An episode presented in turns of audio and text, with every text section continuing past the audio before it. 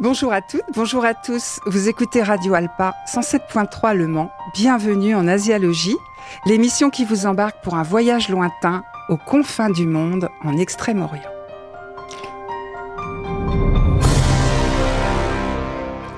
À la technique, mon compagnon de voyage Didier. Bonjour Didier. Bonjour à tous. Aujourd'hui Didier, on repart au Japon pendant l'ère Showa juste après la fin de la Seconde Guerre mondiale, au lendemain des tragédies d'Hiroshima et Nagasaki. Après avoir vécu l'horreur et d'épouvantables souffrances, le peuple japonais va se reconstruire. Et après ça, Didier, tu nous parleras ensuite de manga, de manhwa et de webtoon, bien présents au festival d'Angoulême. D'Angoulême. Exactement. Qui s'est terminé fin janvier. Oui, oui, a peu. On est très littéraire aujourd'hui sur. Euh, oui, si on peut dire, la BD c'est littéraire. Ah, s'il te plaît, oui, tu sais, ah mon amour de la bande dessinée, donc forcément. Avec les romans graphiques, tout ça, c'est une forme de littérature. On est sorti de la BD de papa quand même, s'il vous plaît. Bon, aujourd'hui, on parle de choses euh, un peu tristes quand même.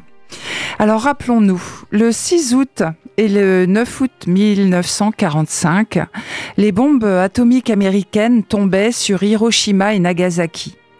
Et suite à ce désastre, le 15 août, l'empereur Hirohito lui-même annonçait la capitulation de l'Empire du Japon à la radio à midi. Après l'hymne national, les Japonais ont entendu pour la première fois une voix étrange s'exprimant dans un vocabulaire désuet et difficilement compréhensible. Ils ont entendu pour la première fois la voix de leur empereur. Alors comment euh, ont-ils pu survivre après un tel traumatisme? On peut se poser la question quand même. Oui. On va un petit peu comprendre pourquoi. Comment les Japonais ont pu accepter euh, bah, cette terrible humiliation hein? Euh, Tous s'attendaient pourtant à entendre l'empereur les appeler au suicide national. Oui, je ne suis pas surpris d'entendre ça, oui. Et, mais non, pas du tout. Et il faut dire que beaucoup étaient prêts, étaient prêts à mourir. C'est-à-dire que, ah, vous vous rappelez, hein, les, principes confucéens de la fidélité, de l'honneur, la fidélité à l'empereur étant une valeur très importante pour les Japonais. Très, très présente. Mais Hirohito ne voulait pas le suicide de son peuple. Alors après l'avoir euh, écouté, les Japonais ont appris le débarquement proche des Américains et se sont préparés à entrer dans la défaite et à entrer dans l'occupation de leur pays. Mmh. Alors les Américains, ils ont débarqué tout de suite? Non, pas tout de suite après la bombe atomique, ils n'étaient pas fous. Hein. Euh, mais il est vrai que cela aurait pu se faire euh, le jour même. Mais le général Douglas MacArthur, qui commandait les opérations, a préféré laisser au pays un peu de temps pour, j'y mets vraiment des guillemets, pour accepter la capitulation et euh, de commencer à faire le deuil des plus de 220 000 morts des deux bombes atomiques et de les laisser entre guillemets aussi soigner leurs hein. plaies. C'était pas une bonne idée. Hein. Euh, il faut savoir qu'il y avait la bombe atomique, mais il y avait, aussi des, des, bombardements, on va dire, classiques. Oui, bien sûr. Hein, sur, euh, Tokyo a été extrêmement bombardé. Mhm. Alors, quand les troupes américaines ont débarqué, aucun soldat américain n'a été blessé ni tué, et pour cause. Ils se sont trouvés surtout face à des femmes et quelques rares hommes qui les ont salués respectueusement. Ça leur a fait tout bizarre. Oui, j'imagine. Alors les, Américains ont découvert, vous l'imaginez bien, l'imaginez bien, un pays complètement dévasté. Alors l'occupation américaine va durer jusqu'en 1952, cette année pendant lesquelles les États-Unis vont se donner la mission de démilitariser et de démocratiser le Japon. D'accord. Mais alors, comment euh, va faire le général MacArthur? Il va s'y prendre comment? Parce que vu les antécédents du Japon, euh, ça va pas être si simple quand même. Oui, on peut imaginer que que ce soit compliqué, mais finalement, on va voir que les choses se sont pas si mal passées. Alors le général euh, savait qu'il allait devoir ruser pour se faire accepter par ce Japon vaincu, humilié et détruit. Heureusement pour lui, il avait une très bonne connaissance du, Japon. Il avait déjà vécu à Tokyo et connaissait parfaitement la culture japonaise et la dévotion du peuple pour son empereur. Cela va lui permettre d'imposer à ses supérieurs sa manière de faire. Il va donc commencer par maintenir l'institution impériale afin de ménager les nationalistes et de se préserver d'un soulèvement général. Ouais, ça a été quand même plutôt intelligent des Américains d'envoyer MacArthur quand même qui... Voilà, Finalement, c'est révélé euh, très habile. L'homme de la situation, on peut le dire. Surtout, il avait décidé, euh, euh, MacArthur, de ne pas soumettre l'empereur ni sa famille aux procès qui seront menés plus tard. En fait, il les garantissait d'une certaine impunité. Alors cette décision a bien sûr euh, fait des vagues aux États-Unis, mais le général MacArthur était très écouté du président Truman, qui va le nommer commandant suprême des forces alliées. Autrement dit, il a eu carte blanche pour jouer le rôle d'un chef d'État sur place. Et sa connaissance du Japon va l'aider beaucoup. Ouais, sans aucun doute. Donc, euh, du coup, euh, il va, il va s'appuyer euh, sur quoi pour atteindre ses objectifs Alors, MacArthur va s'appuyer bah, sur des choses qu'on connaît déjà hein, ici à Asiologie. Eh il va s'appuyer bah, sur les, certaines des valeurs confucéennes et aussi sur le respect du Bushido, eh le, code d'honneur des samouraïs. Il y a bien eu euh, des nationalistes qui fanatiques, hein, qui étaient récalcitrants, mais la plupart des Japonais respectera ce code ancestral. Les militaires comme les fonctionnaires. Alors il faut se souvenir que le Bushido donne tous les droits aux vainqueurs, auxquels on se soumet sans maudire. Et ne pas le respecter, ce serait considéré comme un déshonneur. En fait, c'est vraiment les règles du, du combat entre mhm. samouraïs qui, qui, que vont vivre les Japonais. D'accord. Alors il y eut euh, aussi des suites, hein, des engagements d'Yalta avec Staline qui voulait récupérer Hokkaido en plus des, îles Sakhalin et, et Kuril. Mais MacArthur va s'y opposer catégoriquement pour que le Japon garde son intégrité territoriale. Ce qui a dû être apprécié. Voilà, et les Japonais, effectivement, lui en, lui en seront très reconnaissants. Et ne pas oublier que les Russes et les Japonais étaient déjà ennemis depuis, depuis des décennies. Ils se battaient, ils étaient déjà en guerre. Oui, bien sûr. Voilà. Du coup, ça va se traduire concrètement euh, comment pour euh, les civils japonais? Bon, bah, les civils japonais, comme tous les civils, euh, forcément ont beaucoup souffert. Mais les Américains vont essayer de prouver aux habitants leur bonne volonté. Alors au début de l'occupation, il y a eu comme toujours, des pillages, des viols. Mais très rapidement, le général imposera, euh, très rapidement, c'est l'affaire de quelques jours, hein. mhm. le général imposera un règlement strict et menacera de pendre les soldats responsables. Alors parallèlement, euh, à cette période, hein, le gouvernement japonais va ouvrir des maisons closes pour protéger sa population. C'est encore... Euh, ouais, l'histoire se répète. L'histoire se répète. Je, voilà, je me répète moi aussi, mais bon voilà. L'histoire des les fameuses histoires euh, des femmes de réconfort, ben mais là, destinées aux Américains cette fois. Alors sur le plan économique, pour les civils, c'était la catastrophe, parce qu'ils souffraient déjà de famine et d'épidémies euh, du fait des, bombardements répétés. Il y a eu des bombes atomiques, mais plein de bombardements sur tout le pays. Alors ils n'avaient plus d'agriculture et les, les, industries étaient détruites à 80%. il fallait reconstruire tout le pays. Quoi. Voilà. Alors MacArthur va les aider déjà en détournant de, euh, en détournant de la nourriture destinée aux GI. D'accord. Alors rappelez-vous hein, qu'il y a eu quand même pendant cette guerre 2 500 000 morts, surtout des hommes, et aussi d'innombrables blessés qui ont laissé les familles sans ressources. Donc ils avaient vraiment rien à manger. D'accord. Alors à savoir aussi que la capitulation euh, soudaine du Japon a fait que plus de 6 millions de soldats et de civils qui sont restés éparpillés dans tout le Pacifique et il va se passer des années avant qu'ils ne puissent revenir.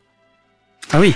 Alors il y a deux super films hein, sur cette époque. Hein. Il y a la, deux du, même metteur en scène d'ailleurs. Hein. Il y a Mémoire de nos pères, euh, c'est la vision américaine, et Lettre d'Iwo Jima, euh, qui est la vision euh, japonaise de, de cette époque de, du combat entre les Japonais et les États-Unis, et puis de soldats qui ne savaient pas que la guerre s'était terminée. Alors Didier, je te propose une pause musicale. Tu vas nous mettre euh, Wagaki. C'est un groupe japonais qui mélange la musique moderne et la musique traditionnelle. Ah oui, je suis heureux de vous faire découvrir si vous découvrez parce que moi j'aime beaucoup. C'est c'est un peu rock and roll mais euh, avec une versus euh, traditionnelle derrière. Enfin voilà, je vous laisse découvrir le Wagaki Band. Et ça s'appelle Asiologie et ça s'appelle Kishi Kaisei.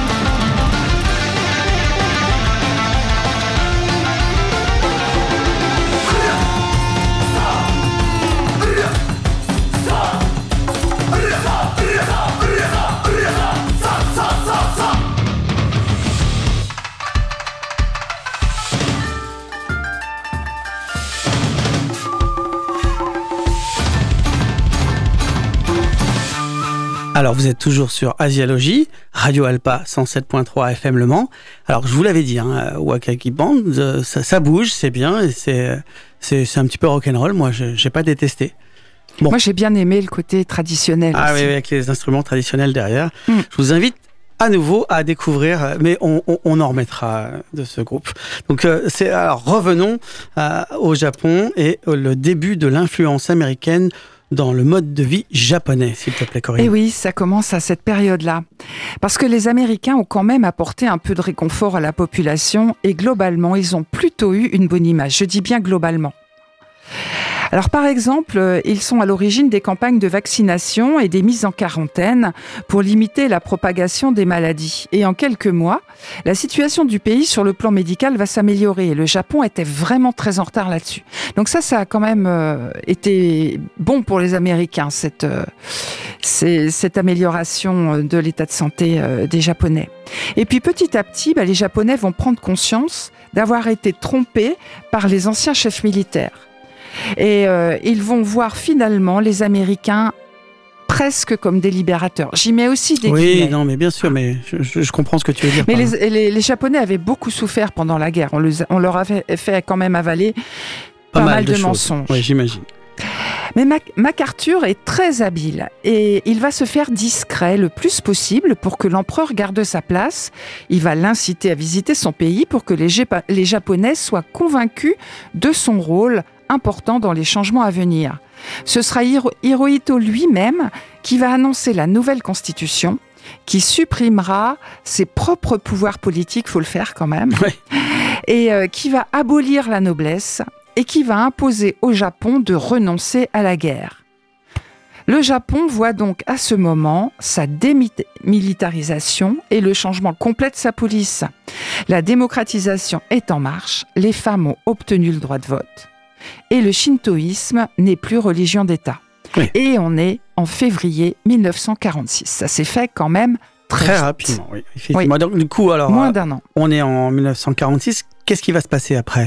Alors, beaucoup de réformes. Très vite, les Américains vont laisser les Japonais gérer seuls leurs affaires. Donc ça aussi, c'est un point très positif de la part des Américains. Ils vont se retirer de la gestion des affaires économiques euh, du pays. Plus simple pour eux. Alors, pourquoi ils l'ont fait? Et Parce qu'ils n'avaient pas les moyens de le faire, parce qu'il manquait cruellement d'interprètes pour pouvoir tout contrôler. Donc, ils ont trouvé bah, une autre façon de faire. Alors, euh, le système éducatif japonais a été revu complètement et calqué sur le modèle américain. Et euh, bah, la suite de ça, toujours euh, après 46, il y a des tribunaux militaires qui ont été organisés pour éliminer les criminels de guerre. Mais ça a été aussi très compliqué parce qu'il n'y avait pas de remplaçant pour toute la bureaucratie. Donc, il y a des, des criminels de guerre qui sont, restés, qui sont restés en place et qui vont aussi finalement bénéficier de la, situation en échappant au juge. Il y en a toujours qui passent entre les mailles du filet. exactement, mais là il y en a eu quand même un certain nombre. D'accord. Alors il y a eu aussi une réforme agraire qui a rendu heureux les petits paysans. En effet, les Américains avaient confisqué les terres agricoles des propriétaires fonciers qui avaient financé la guerre contre les Américains. Donc les propriétaires fonciers se sont retrouvés ruinés, voire, euh, euh, je dirais, emprisonnés. Et euh, bah, toutes ces terres ont été redistribuées aux petits, aux petits agriculteurs. On, pourrait dire, on pouvait dire enfin que le, le féodalisme était aboli. C'était la fin. Donc ça, c'était aussi très positif et, ça a quand même bien doré l'image des Américains ben, pour les Japonais. Alors on est maintenant en 1949 euh, les, et les Américains vont s'appuyer de plus en plus sur le Japon qui est devenu partenaire mhm. rapidement hein, en sept ans. Il faut dire que la situation géostratégique avait changé brutalement. Il y avait déjà les tensions en Corée et Mao était arrivé au pouvoir. Voilà. Les premiers effets de la guerre froide se faisaient sentir. L'URSS et le péril communiste deviendront l'ennemi commun. D'accord, là on sent vraiment qu'une page se tourne, qu'une nouvelle époque de conflit approche euh, et que ça va changer euh, fondamentalement les choses. Oui, et ça va donc changer très vite. Hein. En septembre 1951, la souveraineté et l'indépendance du, Japon sont déclarées par les représentants d'une quarantaine de pays dans le traité de San Francisco. Alors un peu avant la signature de ce traité, en avril 51, le général MacArthur quittait le Japon pour gérer la Corée en guerre. Hein. C'était le début de la guerre de Corée. Et le jour de son départ, beaucoup de Japonais sont venus à l'aéroport pour le saluer. Et euh, il faut savoir que beaucoup de petits garçons nés dans les années 50 ont été appelés Makasa en référence à MacArthur. Oui, quand même, du respect pour cet homme. Oui, et euh, il faut savoir que le Japon n'est jamais revenu sur la constitution euh, mise en place par le général qui était un gaichin, un étranger. Alors, euh, pour savoir la suite, eh ben, il faudra attendre un autre épisode d'Asiologie, auditrice, auditeur de Radio Alpa. Et pour en savoir plus et ressentir cette période au travers d'un livre qui donne corps à l'histoire, bah, je vous recommande euh, la lecture et le visionnage d'un film hein, des studios Ghibli, un film de Isao, Takahata. Et euh, bah, le livre, il est de... Alors, il faut que je retrouve le nom d'auteur que je ne connais pas par cœur. C'est Akiyuki euh, Nosaka. Je comprends que tu ne le connaisses pas par cœur. je retiens pas toujours. je comprends.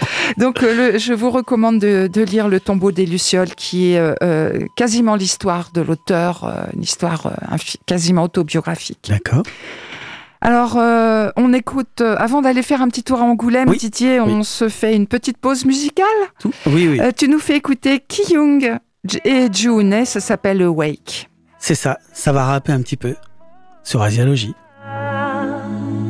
내 머릿속 가득 채워 한계속 들려오는 선명해지는 shot 1994 내가 태어난 연도. 우승을 뜻하네 이겨내는 이념도. 이상적을 현실적으로 만들어가는 자체가 패배와 좌절감의 과정은 아주 뒤집는 반전 그 안에 들어있어 흐르는 땀과 끓는 감정. 이제 암전 법 보여줄게 내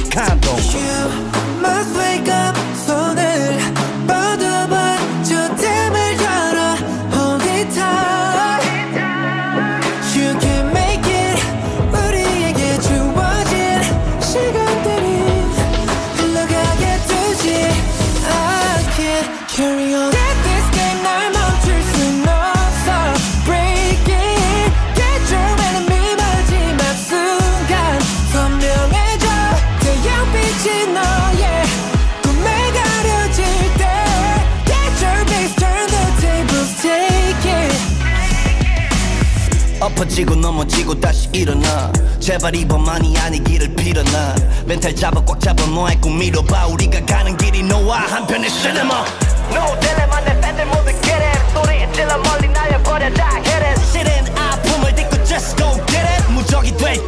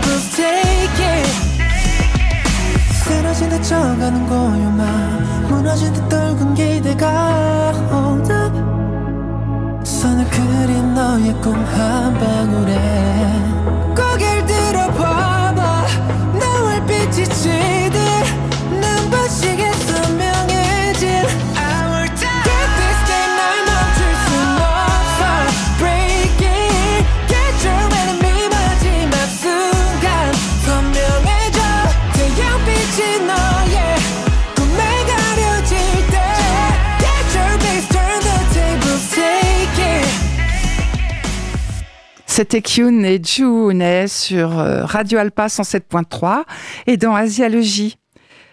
Bon Didier, que retenir de la 51e édition du Festival d'Angoulême concernant l'Asie? Ah là là, beaucoup de choses. Beaucoup de Beaucoup d'informations, euh, trop sûrement, et donc je vais être sélectif. Euh, D'accord. bah, à mon grand désespoir, mais oui. Euh, tout d'abord, retenez, Toujours difficile de eh choisir. oui, chers auditeurs, que la France, c'est le deuxième plus gros consommateur de manga. Ça, je vous apprends certainement rien. Après le Japon. si, si, Oui. si. le festival a donc réservé une belle place aux mangaka de tous les horizons et accueilli pour des masterclass des mangaka de renom comme Moto Adjo qui a remporté le Fauve d'honneur pour son œuvre. Et quelle œuvre euh, C'est une autrice fondamentale dans l'histoire du manga et notamment du manga pour filles, les, les shoujo, les, ces histoires qui abordent des problèmes d'inégalité des sexes qui étouffent les jeunes filles et les femmes. Vraiment, je vous invite à découvrir son œuvre. il faut aussi retenir qu'Angoulême est de plus en plus attractif pour les auteurs d'Extrême-Orient. Pas seulement les Japonais, ils viennent aussi découvrir chez nous d'autres façons de travailler. Alors, euh, ont-ils remporté euh, des prix, euh, tous ces auteurs d'Extrême-Orient Donc, on, remporte des fauves, c'est ça? Oui, à Angoulême, c'est des fauves. Et alors, ils ont remporté des prix, oui, beaucoup cette année. Ils ont remporté un maximum de prix. En plus de la japonaise, oui. Moto Adjo, il y a le fauve spécial du jury qui a été remis à Sophie Dark pour son premier tome de Handbook aux éditions de l'Apocalypse.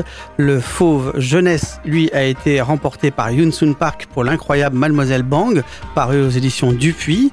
Alors je continue, hein, mais la liste est longue. Le ah, du patrimoine est remis à Henri euh, Yoshitaka euh, Kiyama, euh, qui pour quatre japonais à San Francisco aux éditions Onapratu, le portillon, bien a aussi donc eu un fauve du patrimoine. Le patrimoine, c'est un fauve pour des œuvres qui sont un peu plus anciennes.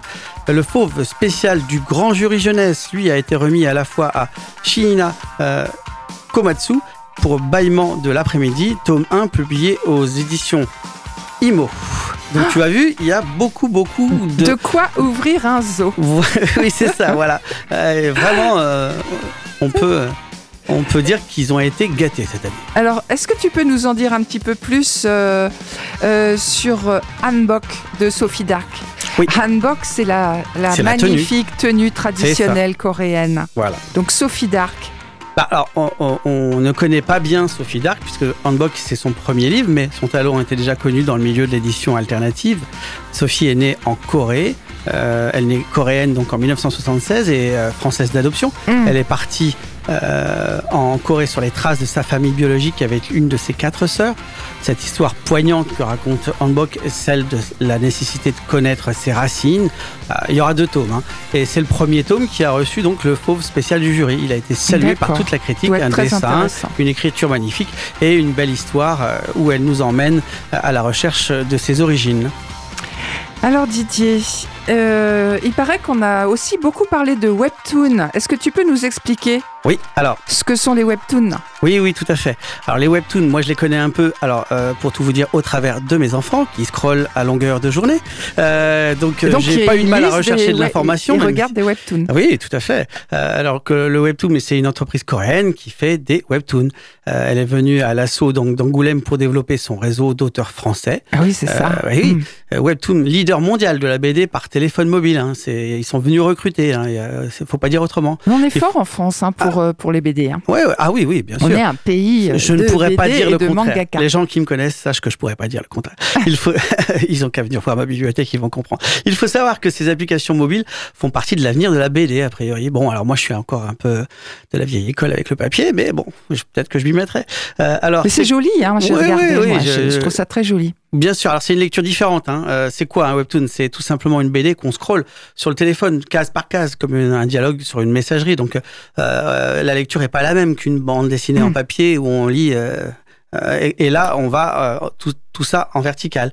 Donc c'est c'est un avantage, euh, c'est incrusté par des animations, des musiques, des effets sonores. Au début des années 2000, c'est seulement une mode, mais euh, le webtoon a su acquérir ses lettres de noblesse pour euh, se faire inviter à Angoulême. Et aujourd'hui, bah, il a un catalogue impressionnant de titres dans tous les genres. Et la création pour webtoon, c'est que plus que des titres qui finissent en livre, parfois même en série animée ou en série.